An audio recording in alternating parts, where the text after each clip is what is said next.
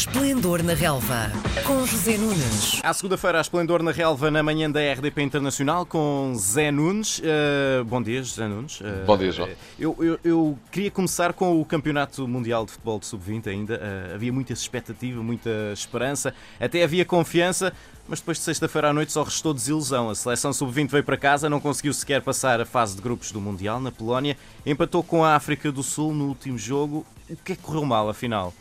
Francamente, eu acho que é efetivamente uma grande desilusão. É verdade que nem sempre as boas equipas eh, conseguem ter sucesso, foi exatamente o caso, mas francamente é difícil hum, aceitar que uma equipa com tanta qualidade tenha ficado pelo caminho logo na fase de grupos do Campeonato do Mundo, onde era uma das favoritas e claramente tínhamos pretensões e qualidade para lá conseguir chegar. As coisas eh, começaram de forma bastante discreta e titubeante, com uma vitória magra frente à Coreia do Sul. Depois a derrota com a Argentina, onde Portugal até nem esteve mal, mas do ponto de vista da eficácia as coisas não funcionaram.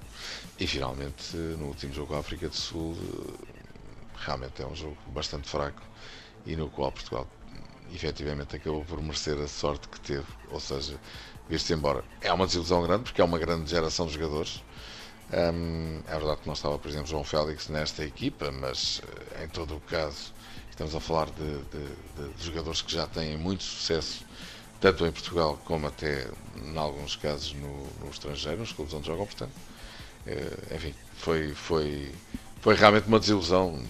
Poderíamos e deveríamos ter feito muito melhor.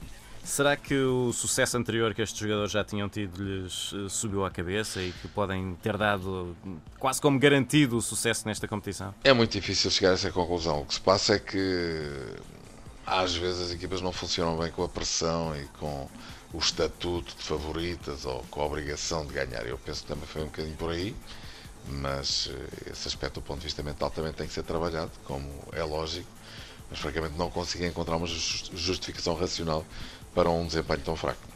Muito bem, falamos então na Liga das Nações, na Final Four. Falta um pouco mais de 48 horas para Portugal entrar em ação na meia-final da Liga das Nações. É contra a Suíça, no Estádio do Dragão.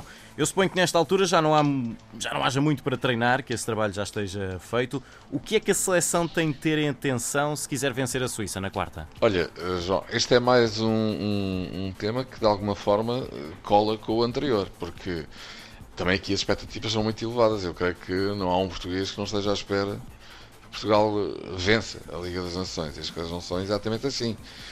É verdade que estamos a jogar em casa, é verdade que temos uma boa equipa e é verdade que até apanhamos, eh, porventura, eu por acaso não estou completamente de acordo com essa ideia, um, o, o, adversário mais acessível, ou menos inacessível, ou menos difícil, se tu quiseres. Eu por acaso, eh, em termos de estatuto, eh, posso entender isso, comparando com a Holanda e a Inglaterra, quando falamos da Suíça, mas em termos de desempenho, de rendimento e daquilo que a seleção de Suíça tem feito nos últimos anos, aliás, já nos cruzamos com ela numa fase apuramente para uma grande competição e, e vimos e desejamos. Podia não, não, podia não ter corrido bem. Exatamente, para, para, para os ultrapassarmos mesmo no final. Mas hum, vamos ver, em todo o caso, com certeza, Portugal tem uma bela equipa, vai jogar em casa com o apoio do seu público e tem tudo para chegar à final no dia 9 e até para ganhar, mas não vai ser fácil, vai ser duro, porque a Suíça vem exatamente com o mesmo propósito. Agora, francamente, eu acho que temos aqui uma, uma belíssima oportunidade para repetir a conquista de um título. Evidentemente, nós estamos a falar de um Campeonato da Europa, mas é a primeira Liga das Nações que se disputa. Um, e por outro lado, também de alguma forma para matarmos o fantasma de 2004, quando fomos país organizador do europeu e também acabámos por fraquejar na final, como te recordas. Mas e para... logo no início também. Exatamente, com a Grécia. Né? Exato, e com o mesmo adversário. Mas, eh, enfim, eh, trata-se de fazer, eh, fazermos o nosso trabalho. Temos uma belíssima equipa com muitos jovens jogadores que Fernando Santos com muita qualidade e muita argúcia foi introduzindo eh, na seleção. Se tu olhares para aquilo que era a equipa que foi campeã da Europa em 2016 e para os 23 convocados que estão nesta Liga das Nações, percebes que houve aqui uma revolução silenciosa, não é? Quer dizer, há efetivamente os históricos, não é? Os jogadores veteranos e que mantêm de alguma forma, o, o a chama acesa. Estou a falar de Patrício. Sim, exatamente. De Pepe. Estou a falar de José Fonte. Estou a falar de João Motinho. Estou a falar de William, que sendo um jogador mais jovem, eh, é um jogador que já vem também já de alguns anos. Estou a falar de Ronaldo, evidentemente. Uh, e só. Quer dizer, estes são os sobreviventes um, do europeu. Rafael Guerreiro também, peço desculpa. E, e cruzando-os depois com todos estes miúdos que estão a chegar, o que evidentemente é, é, é, muito importante, até pela qualidade que tem. Estou a falar de Rubén Dias, uh, Nelson Semedo, Bernardo Silva, Bruno Fernandes, Rubén Neves, uh, Diogo Jota, João Félix, Gonçalo Guedes.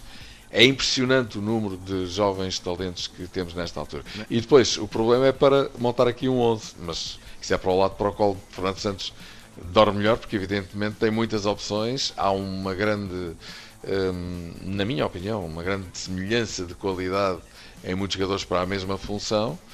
Fala-se de João Félix poderá jogar na frente com Cristiano Ronaldo, não é? Eu apostaria eventualmente num 11 à volta disto, Patrício na baliza, depois João Cancelo com Rubén Dias Pepe e Rafael Guerreiro, uh, William, Rubén Neves, e aqui é que há dúvidas de facto no meio campo, Bernardo, William e Rubén Neves devem jogar, há um quarto elemento que pode sair desses três homens, uh, Pizzi, Bruno Fernandes ou João Moutinho e depois na frente João Félix com, com, com Ronaldo. Mas há muitas, uh, há muitas opções, pode-se jogar em 4-3-3. Uh, eh, de facto, é uma equipa que tem muita qualidade e que, francamente, estou com, lá está, com altas expectativas para esta Liga das Nações. Mas, insisto, vai ser duro, não vai ser fácil.